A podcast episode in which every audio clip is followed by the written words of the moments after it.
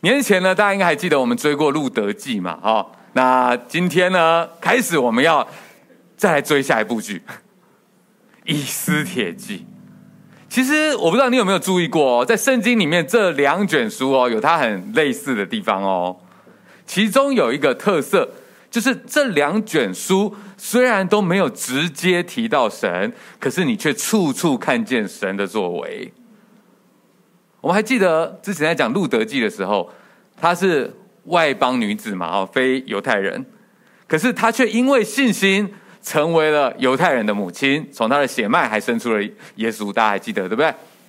而《以斯帖记》就正好相反，以斯帖是犹太人，可是却在他乡成为了波斯的皇后，拥有拯救犹太人的机会啊！如果说《路得记》，是一部家庭伦理剧，那《以斯铁记》应该是什么呢？哎，宫斗剧了哦！哇，这个精彩了啊！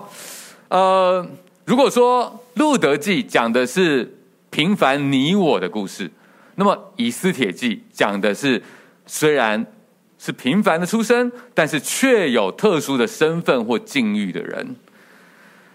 虽然处在暗潮汹涌的你争我夺当中。但是也可以成为神的器皿哦。OK，所以我们今天要开始以斯帖记的第一章了。在我们敲锣要打开第一章之前，我们先一起来祷告吧。伟大全神，我们谢谢你，谢谢你在圣经记录下那么多真实的故事，来让我们知道，虽然在我们的生活里面，我们好像没有办法直接看见你，可是主啊。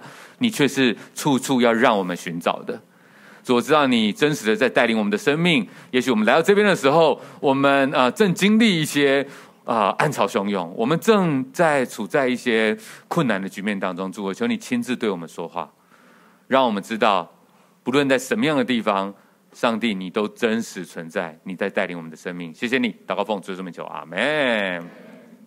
好，我们今天会使用现代中文译本哈，它是一个比较白话的译本。那虽然不是每一个原文原文圣经原文的字都翻得那么的精准，但是它是比较能够把整体的意思用顺畅的方式表达出来。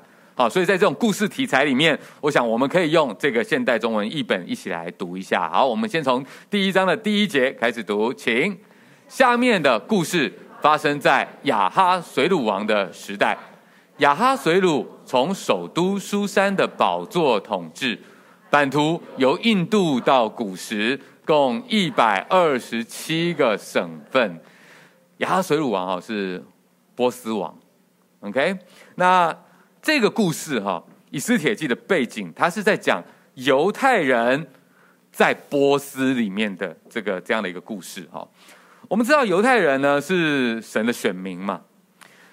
这代表他们被神选拣选出来，借着他们跟神的关系，来向世人展示到底神是怎么样子的一回事。所以神呢跟犹太人立约，只要他们愿意按照神的心意去行，就必定会蒙福。那事实上呢，他们啊不仅是生养众多啊。而且还能够成为大国。我们看到这个犹太人，他们从一个家族变成一个民族，最后真的成为一个大国。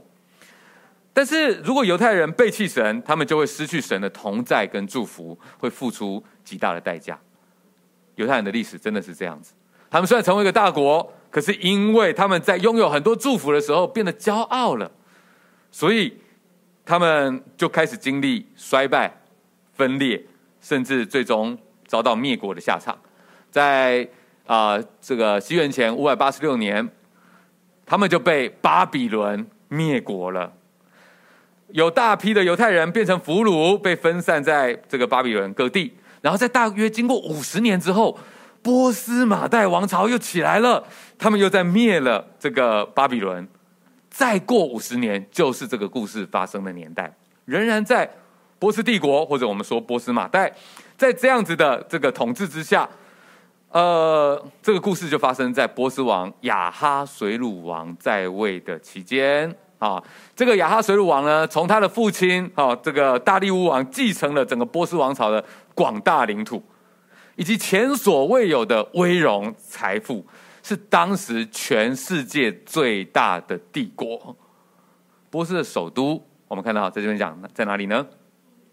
苏珊哈，其实这是他的四个首都其中之一而已。为什么他有四个首都呢？一方面，他们幅员辽阔；二方面，他们按照四季不同的气候，迁到比较舒服的地方，在那边办公，很会享受，对不对？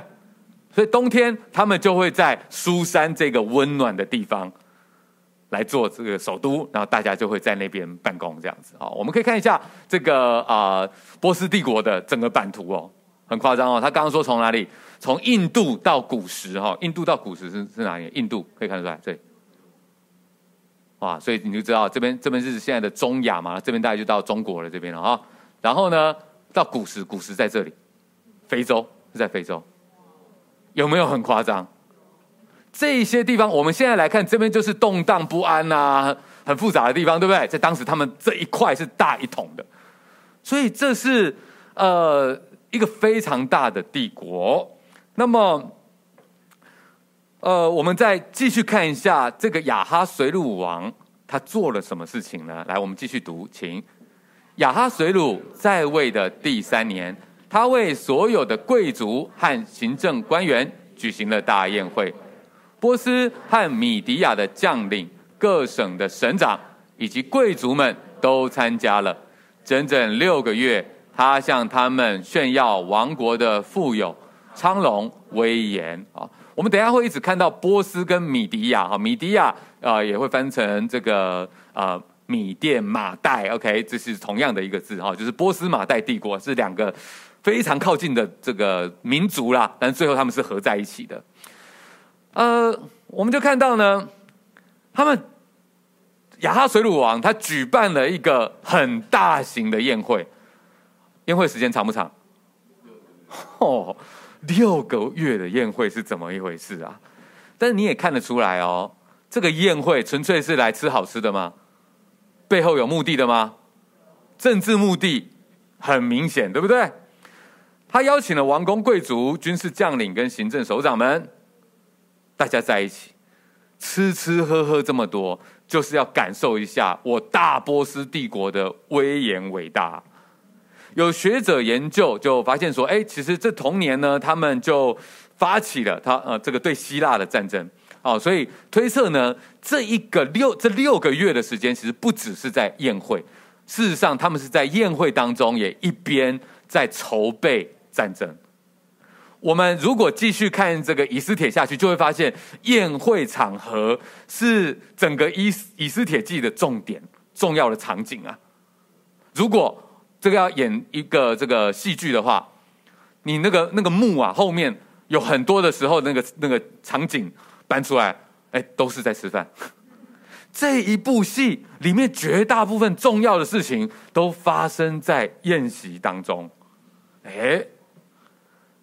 这个他们的宫廷文化很习惯在宴席当中谈事情，从我们现在看起来，这或许就有一点像什么应酬文化，对不对？好，大家呢，哎，吃吃喝喝哦，开心，什么都好说，所以我们也会看到，在宴席当中谈事情，酒喝多了，其实也常常会有不理性的发展。等一下，我们就会看到了。OK，那么呃，这个亚哈水鲁王呢，他除了办这个给领袖政要的宴会之外，六个月结束最后的高潮，哇！大家已经开完会，准备好，好，这个作战计划都拟定好了。最后呢，我们要再庆祝一下，他做了什么事情呢？他给首都的民众办了流水席。我们继续来读下去，请接着。王又为首都苏珊全城的男人，无论贫贱富贵，在王宫的花园里举行宴会，为期一周。这花园用蓝色和白色的木帘装饰，用紫色的麻纱带子把木帘结在大理石柱上的银环，金银制成的躺椅放在铺着白色、红色。绿色大理石和珍珠贝壳的地上，喝酒用的杯子是各式各样、不同花色的金杯。王慷慨的供应王家用酒，并且吩咐宫里的仆人，让每一个人随意喝。同时，在王宫里，王后华实蒂也为妇女们举行宴会。哇，这个读起来都觉得有很多的画面出来，对不对？好，如果你是做设计的话，你应该现在开始构图了。还有很多的材质，它描述得很细致，对不对？哎，这个很夸张哎。他在首都里面办一个为期一周的流水席哦，你可以想象吗？如果这个在士林官邸好了，在士林官邸办为期一周的流水席，然后在同场加办免费喝到饱的台北啤酒节，哇，这样市民有没有很开心？啊，肯定很开心，对不对？啊，而且不仅让民众吃好喝满，这个花园的布置啊是非常讲究的，不止讲究，极其奢华吧。这些高级的布料都是皇家专用的颜色啊，餐具的选用也是皇家专用的黄金酒杯，然后金银制成的躺椅啊。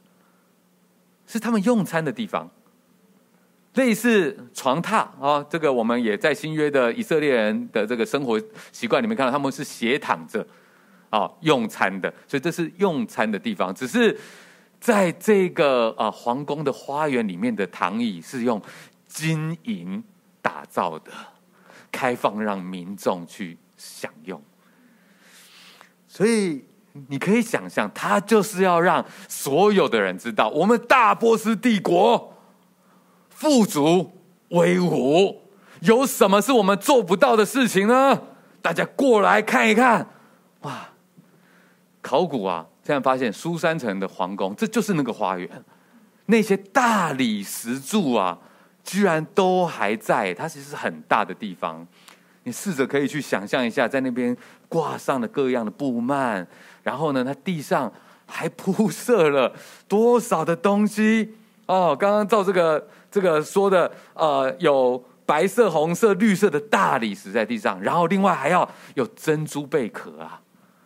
哇，太难想象了。我们如果去到沙滩去踩着那个贝壳沙，有没有？哦，高级，对不对？人家把把那些东西搬到这里来，在那个年代啊，极其奢华。然后。考古也看到这些东西，他们皇室用的喝酒的金器皿，有没有很嚣张？开放让市民自由来享用一整个礼拜这样子，有没有觉得有钱就是任性啊？这就是波斯帝国在传递的非常直接也非常强烈的讯息：只要有钱。只要有资源，只要有财富，我们就是无坚不摧的富强帝国，人民就会有认同感。这是一个非常古老的方法，粗暴简单，但是也蛮有效的。你可以想象，去到那边的民众就哇哇哇，我们波斯帝国啊！但是当然，这一种强烈的炫耀物质的文化。也必定会带来许多的比较和争竞。我们看到，在这个啊、非常奢华的花园里面办着这样的宴会，但同一个时间，在王宫里面，王后华实蒂啊，这个呃和合本翻成瓦实提了啊，同一个，他也在为妇女们举行宴会耶，对不对？哎。到底是怎么一回事呢？其实我们呃从史实里面知道，波斯王后他们也拥有非常多的产业，得到丰富的供应，但是我们不知道为什么他们要分开办宴会。波斯人他们并没有男女要分开用餐的这种习俗哦，所以应该不需要因为这样而另外办妇女的宴会。从这个之后的故事看来呢，国王跟王后他们似乎在彼此较劲。分庭抗礼，他们之间有一种明争暗斗的张力。我们继续再看下去，请在盛会的第七天，王喝酒喝得很畅快，就吩咐伺候他的七个太监米户曼、比斯他、哈波拿、比格他、亚拔他、西达和贾加去请王后华实蒂，带着后冠进来。王后是个非常美丽的女人，王想向臣民贵宾炫耀她的美貌。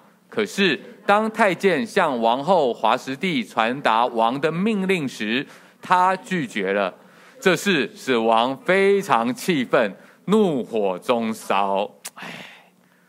想象一下哦，这个亚哈水鲁王呢，他经过了六个月的这个领袖高峰会结之后呢，最后的结尾是这一整周的开心的这个 party，他肯定是在最后这时候大肆庆祝一番。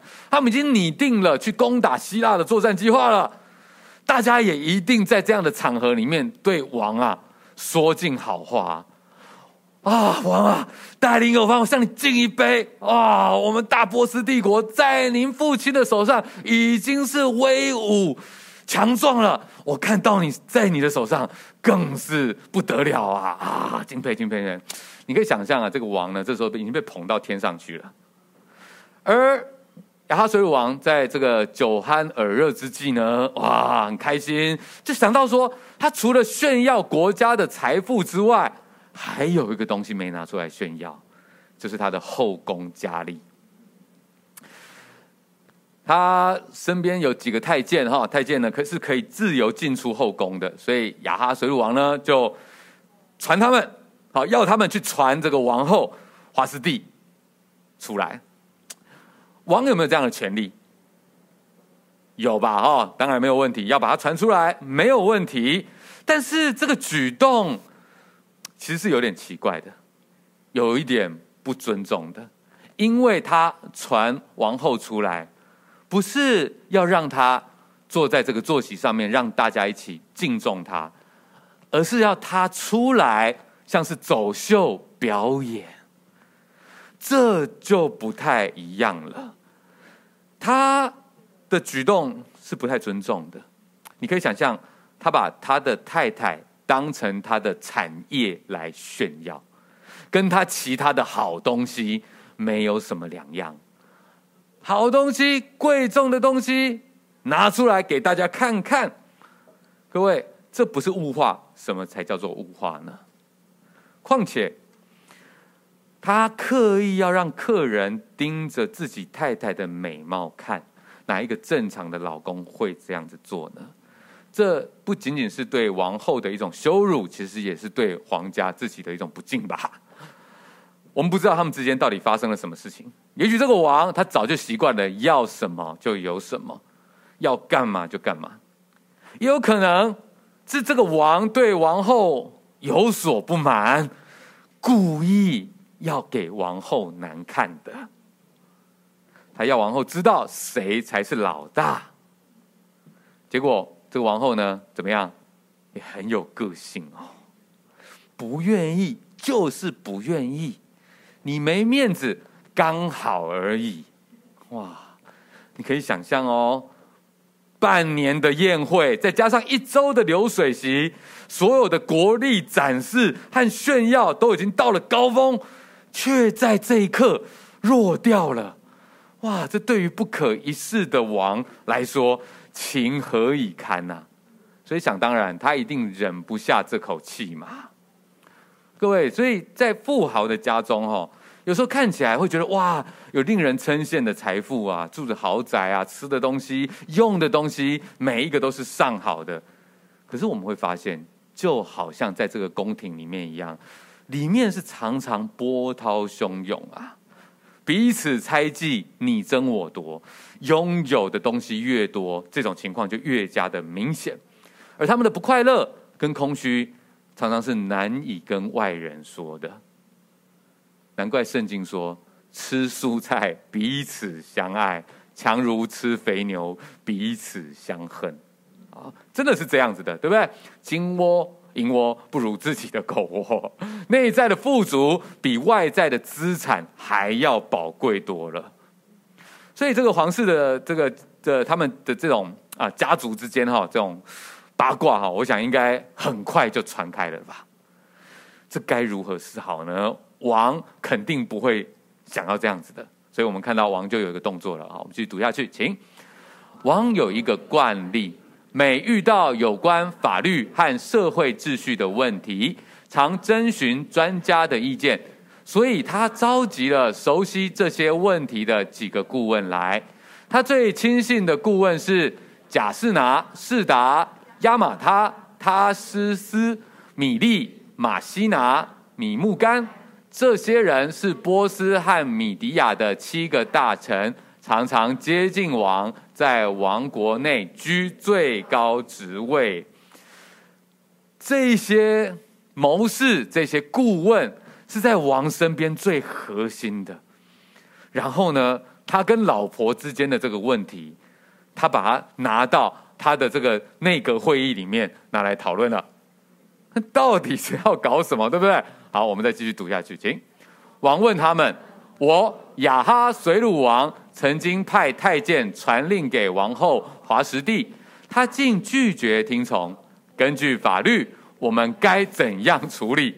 米木干对王和其他官员说：“王后华实帝不但侮辱了王，也侮辱了王各省的臣民。国内的女人一旦听到王后所做的事，都会开始瞧不起自己的丈夫，他们会说。”亚哈水鲁王命令王后华实蒂去见他，他竟拒绝了。波斯和米底亚的贵妇们一听到王后这种行为，很快就会把这件事告诉他们的丈夫，这样一定会有数不完的藐视和不满。哎呦，很难想象这是怎么样的一个发展啊！王把他自己跟老婆的之间的这个不满。带到了国策顾问里面来谈，大家要想象啊，这可能不是一个正常的会议啊。他们呢是在宴会，那大家要记得，而且是喝了七天喝到饱的酒了，啊，参加完酒展，而且是一个礼拜的酒展的那样的情况，然后开始把这些人。都找过来，这些都是王身边最亲的人，可以想象他们应该是前面六个月也在吃吃喝喝，然后这七天大家正开心的时候，应该都已经喝饱喝足了。在这种情况之下，王把他们叫过来，跟他说：“真的很闷呐，不开心啊，这事情该怎么办呢？”哇，居然谈到要怎么用法律来办他自己的老婆啊！其实我们观看历史就发现，位居高位的人常常把婚姻甚至是性当成满足自我的欲望的工具。刚刚才在夸口自己的妻子，现在就大怒要来法办。而这一些谋士，他们既然是跟王一起在喝酒的，你可以想象啊，男人一起在那边喝酒，然后抱怨太太如何让他们抬不起头。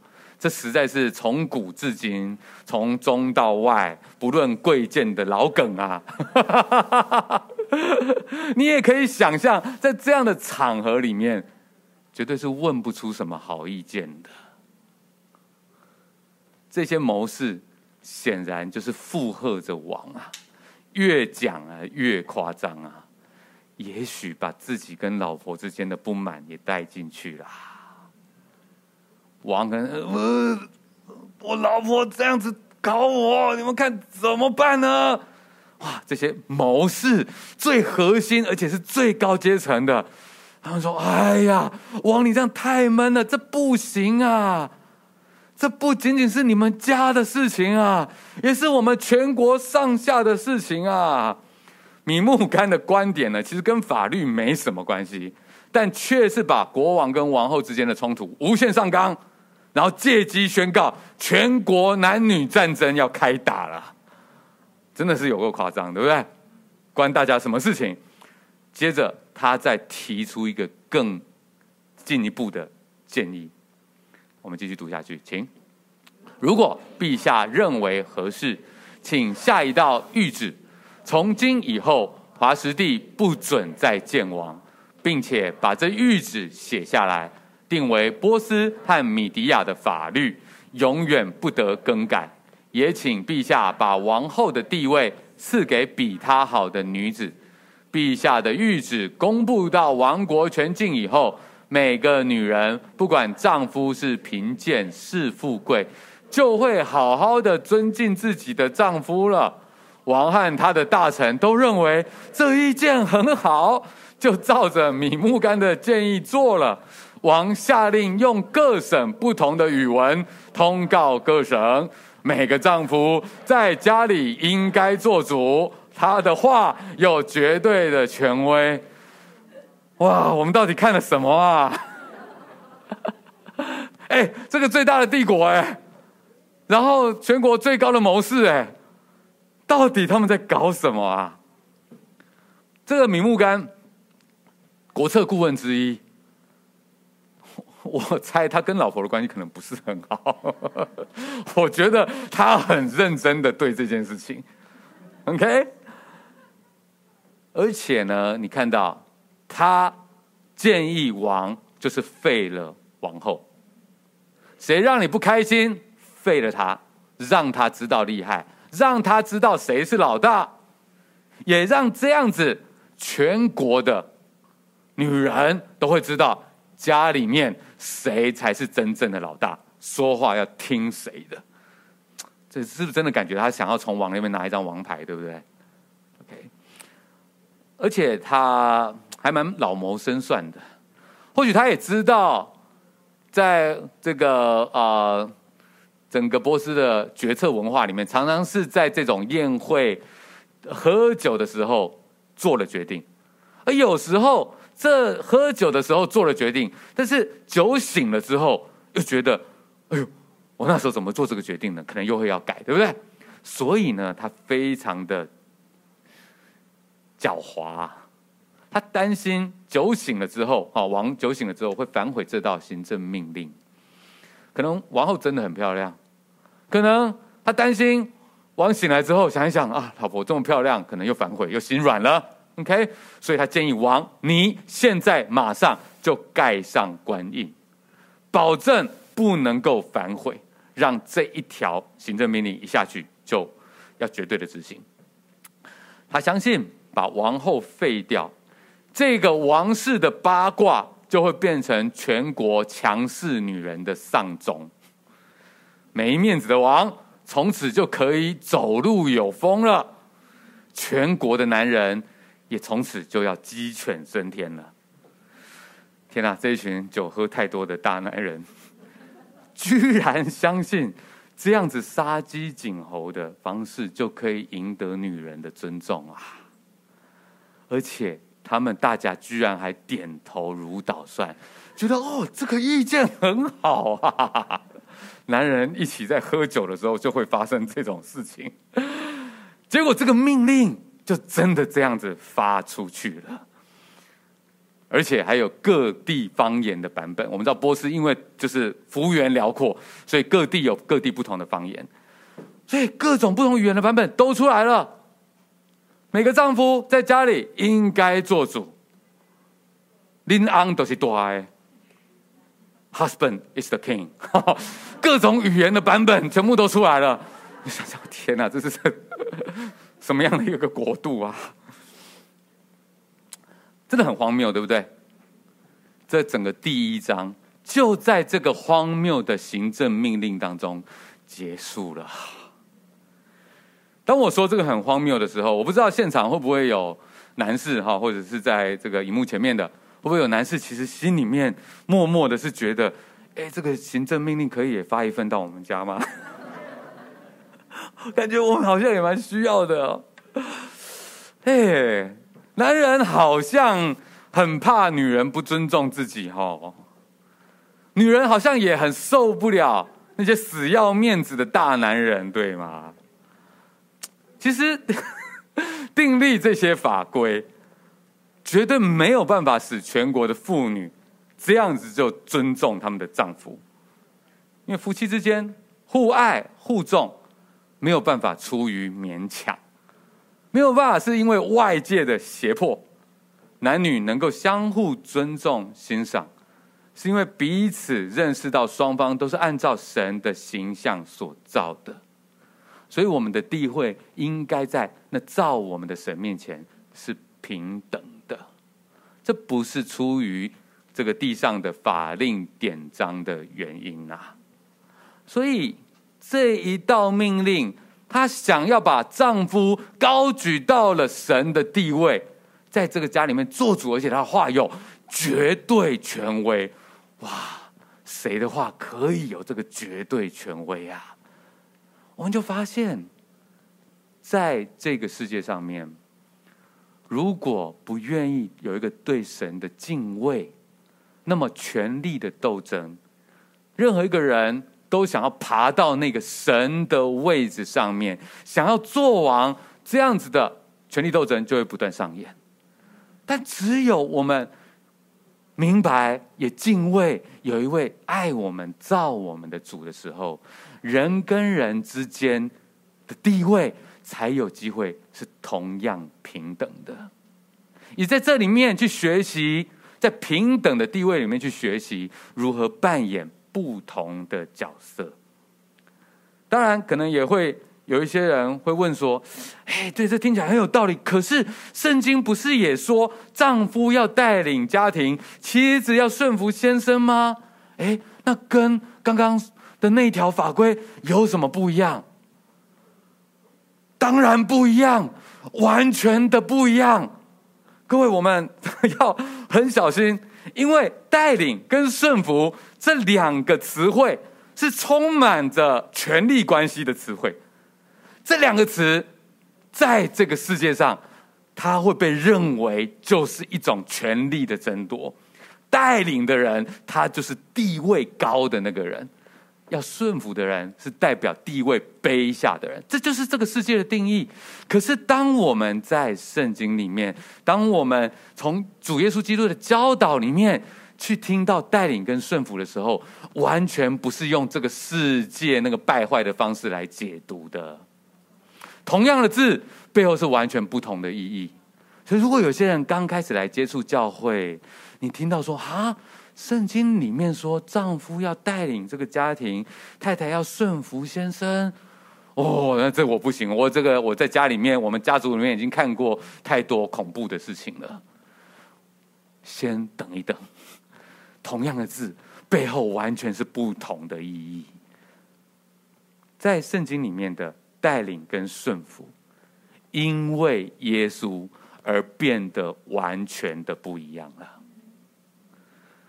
如果没有耶稣，我们会跟这个世界是一模一样的。但是因为耶稣，所以带领跟顺服是完全不一样的。在亚哈水乳王的心中，丈夫做主，丈夫说话有绝对的权威，是想要把男人高举到神的地位，而且滥用那个地位，只为了满足自己的骄傲跟自私。可是耶稣他自己重新定义了带领。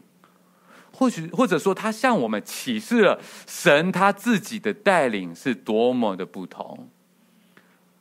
还记得这句话吗？耶稣跟他身边的门徒在讲的时候，他们身边的门徒也是在抢着谁要当老大。然后耶稣就把他们叫过来，跟他们讲说：“你们知道外邦人有君王为主治理他们，有大臣超权在管束他们。”哎，这个不就是刚刚在讲的故事吗？对？那些外邦人就是这样在乱搞了嘛，对不对？他们在操弄权力，要胜过对方。他们看带领就是一种权力上面的压制对方。只是在你们中间不可这样，完全不一样，不可这样。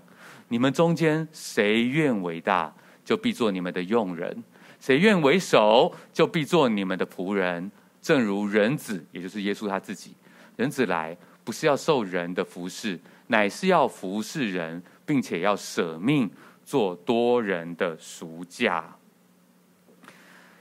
耶稣说，真正的领导力是体现在用具体的行动去爱人上面，甚至愿意牺牲自己的利益来帮助对方。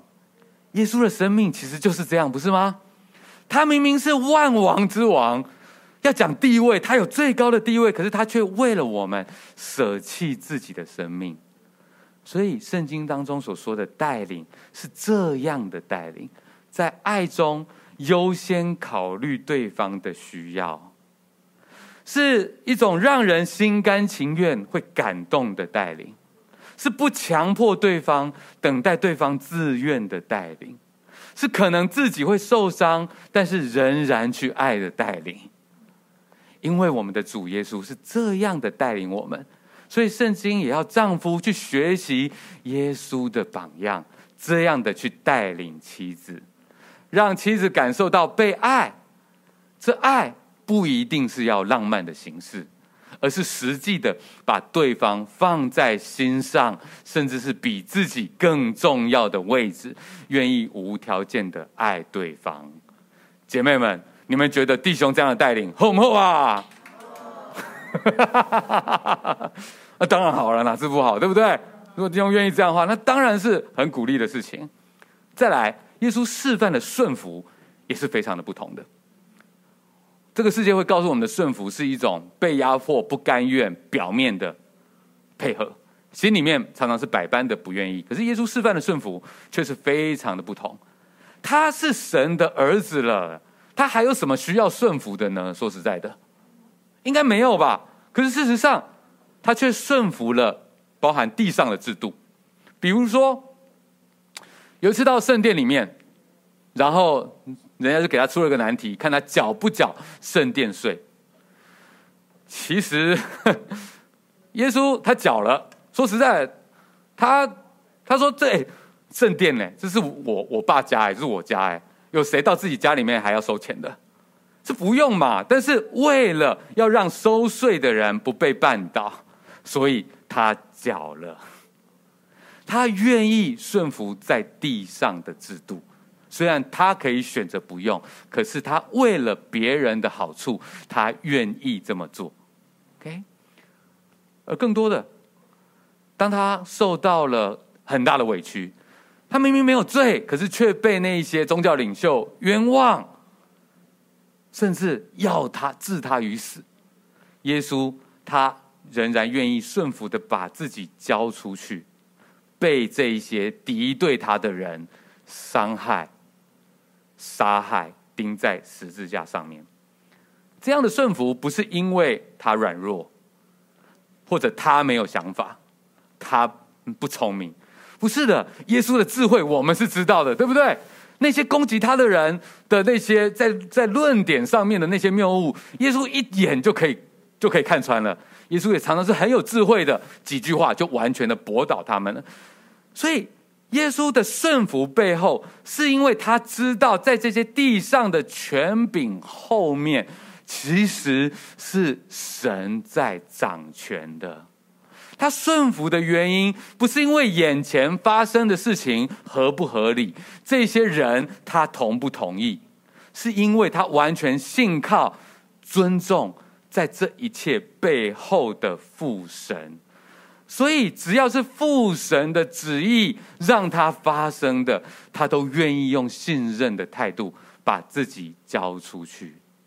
当然，这很不容易，这很不容易。所以，我们的主他也在这个过程里面经历了挣扎，他要让他自己的心。是心甘情愿的准备好，我相信，虽然前眼前的事情非常的困难，对我非常的不利，一切也完全的不合理，但是我相信，在这背后有一位掌权的神。我的顺服，并不是因为我认同了我前面的人做的事情，你不需要认同你前面的所做的事情，你不需要已经算计好接下来会发生什么样的事情。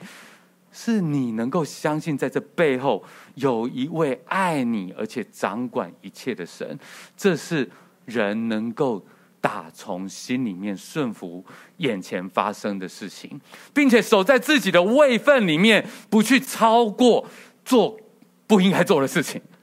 最重要的原因，你必须要非常的有信念，才能够发自内心的去顺服。诶。因为耶稣这样的顺服，所以圣经也要妻子，其实也不不只是妻子，包含每一个在这样角色的人啊，学习这样的顺服，来尊重神给丈夫或者另外一个带领者这样的带领的角色，不是因为丈夫要赚得够多，能力够强，妻子才能够顺服他。这样的顺服是有信念的顺服，不是被迫的，更不是软弱的。这是基于对神的信任而顺服，而不是基于对人的评估的顺服。所以，只要丈夫不是做违背神的事情，就算丈夫做的决定不是最好的决定，妻子都能够因为神而用尊重和信任的态度来支持他，甚至鼓励丈夫成为更好的带领者。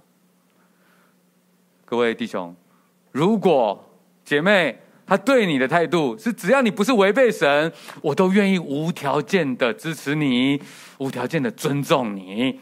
弟兄们，你们觉得这样子的顺服好不好啊？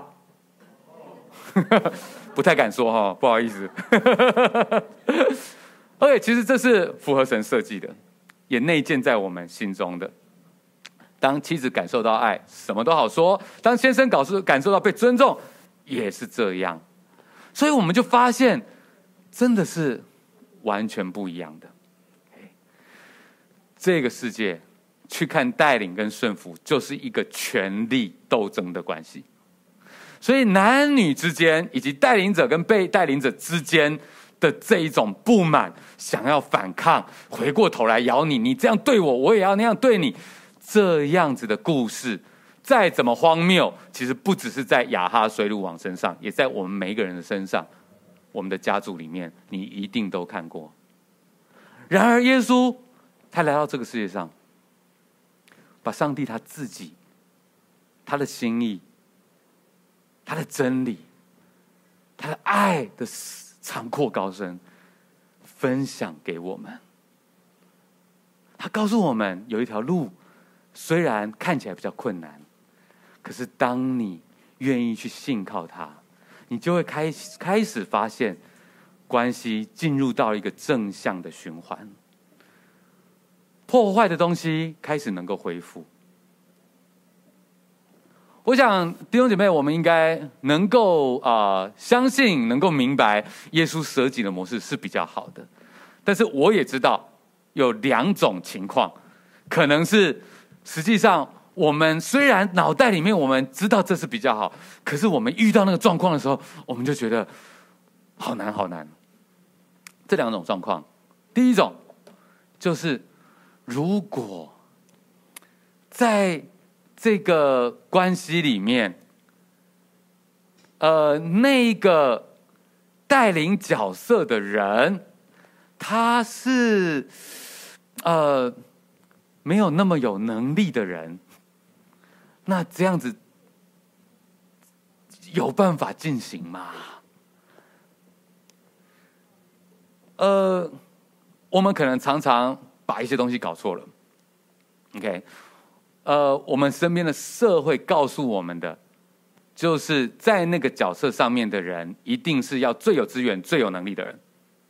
OK，当然，在那个角色上面，他能够有一定的能力是最好的。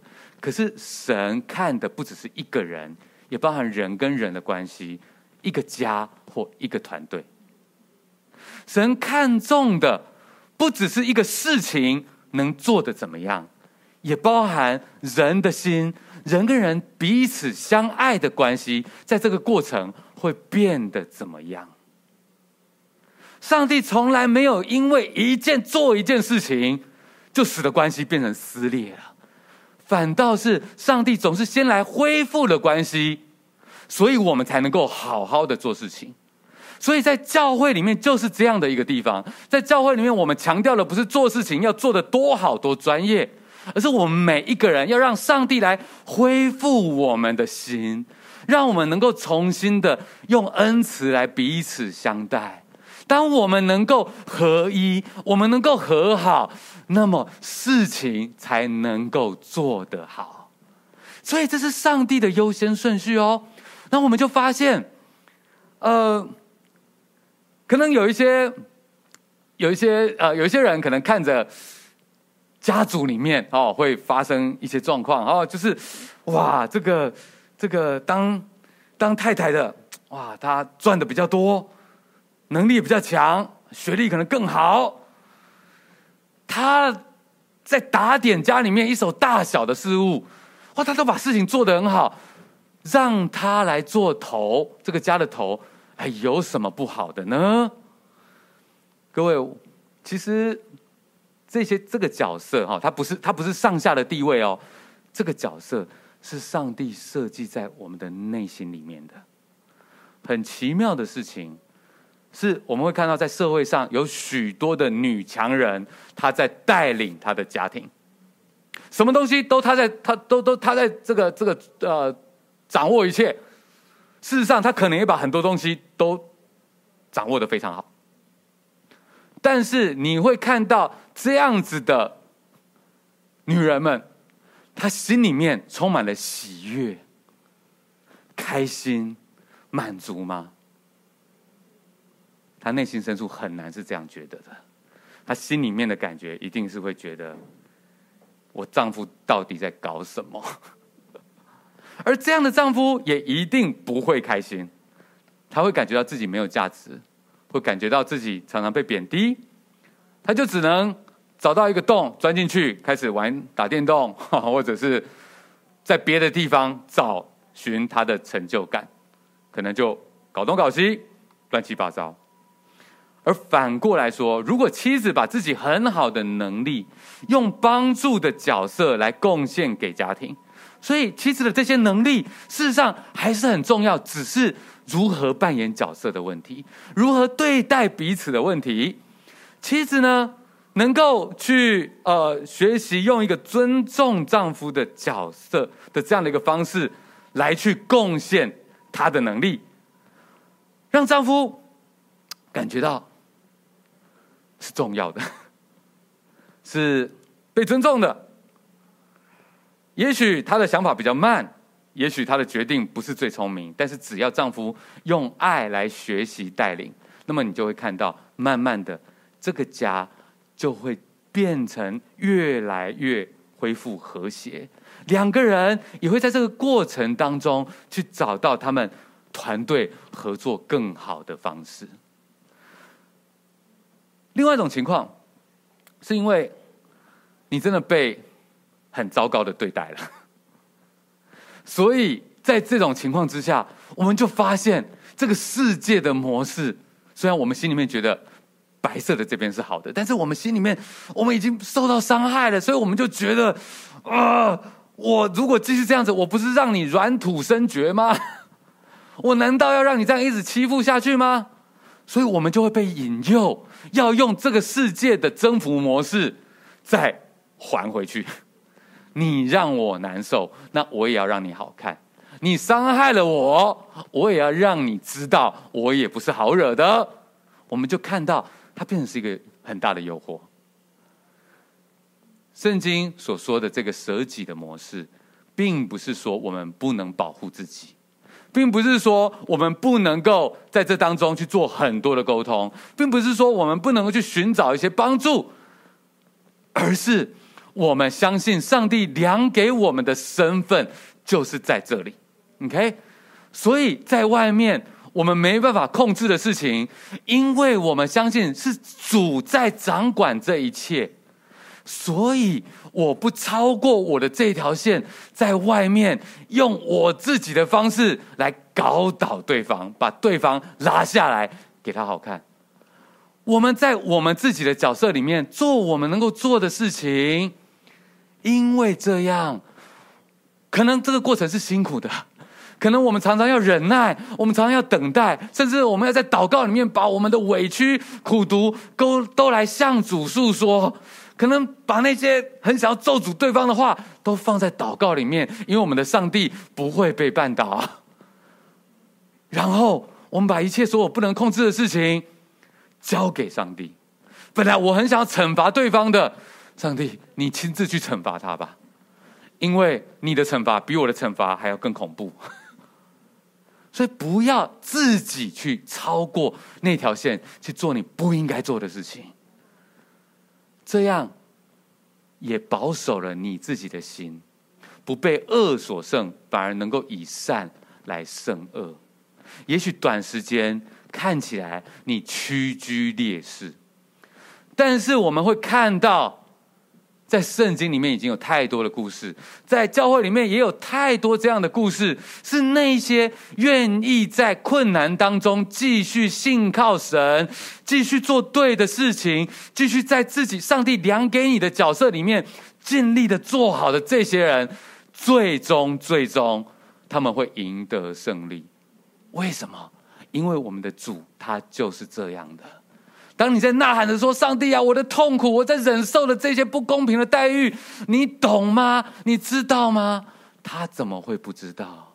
我们的主耶稣基督，他就是经历这样子的过程里面。然而，他从死里面复活了，那些恶人最终都遭到遭受到了惩罚和报应了。但是神。呃，遵行神旨意的人，最终却得到最后的胜利。所以，我们跟随耶稣基督，我们跟他一起同死，但是也一起同复活。我们的主他忍耐，我们也跟他一样一起忍耐。当然，这个过程很不容易，我们真的很需要主给我们恩典，给我们力量，给我们帮助。而这就是以斯帖记。他在讲着一个以善胜恶的故事，在一个这么荒谬的一个大环境里面，神的子民怎么样守好自己的位分，同时在自己的位分里面看见上帝的奇妙的带领，抓住机会，让恶人是被上帝亲自的来惩罚，让。这支这些信靠上帝的子民，怎么样让上帝自己来高举你，让情势逆转呢？这就是以斯帖记后面我们要看到的故事。所以大家在一开始看到这一切很荒谬、很困难的情况之下，我知道不容易，但是我们要继续看下去，因为真的好戏还在后头。所以我们就发现这些事情，其实它不仅仅是在讲。夫妻的关系，他其实也在讲，我们可能在公司里面，我们面对大家族里面有很多暗潮汹涌、明争暗斗、荒谬不合理的事情，我们如何在里面做神的子民，在我们的位分上面去信靠神，愿神帮助我们，因为这个世界的男女之间，甚至人跟人之间的权力斗争，真的是没完没了，总想要用钱。权力、舆论操控来把对方压下去，有聪明、有资源的以为这样就是胜利，但追根究底，这其实是因为人心中没有神，或者不把神当神，所以自己就想要当神了。所以只要人不敬畏神，这些荒谬的故事就会不断的上演。亚哈水鲁王他规定。每个丈夫在家应该做主，他的话有绝对权威，这真是个天大的笑话，对不对？这绝对是没用的。尊重如果要用规定的，那就说明了这些男人的窝囊。只有夫妻都愿意让基督做我家之主，那个位置不是丈夫或妻子可以扮演的。让基督做我家之主，而神的话语有绝对的权威。夫妻的关系才能够恢复和谐，男女之间的战争才能够平息，带领者跟被带领者的关系才能够真正的同心合意。愿神帮助我们从这些荒谬的情境看见神他奇妙的智慧。事实上，神真的是非常的奇妙。亚哈随鲁王他虽然做了这样的事情，可是却使得接下来的主角有了出场的机会。人的乱七八糟，实在不影响上帝奇妙的旨意继续前进。所以下一下一个礼拜，我们要进到第二章了。到底华实帝有没有复位的机会呢？我们的主角以斯帖，到底他又是怎么样出场的呢？上帝又要发生什么样奇妙的事情呢？下个礼拜。一定要准时收看《以斯铁记》，而最重要，让我们在这个时候，我们能够把我们敬畏神的心献上，因为耶稣才是我们的主。Amen。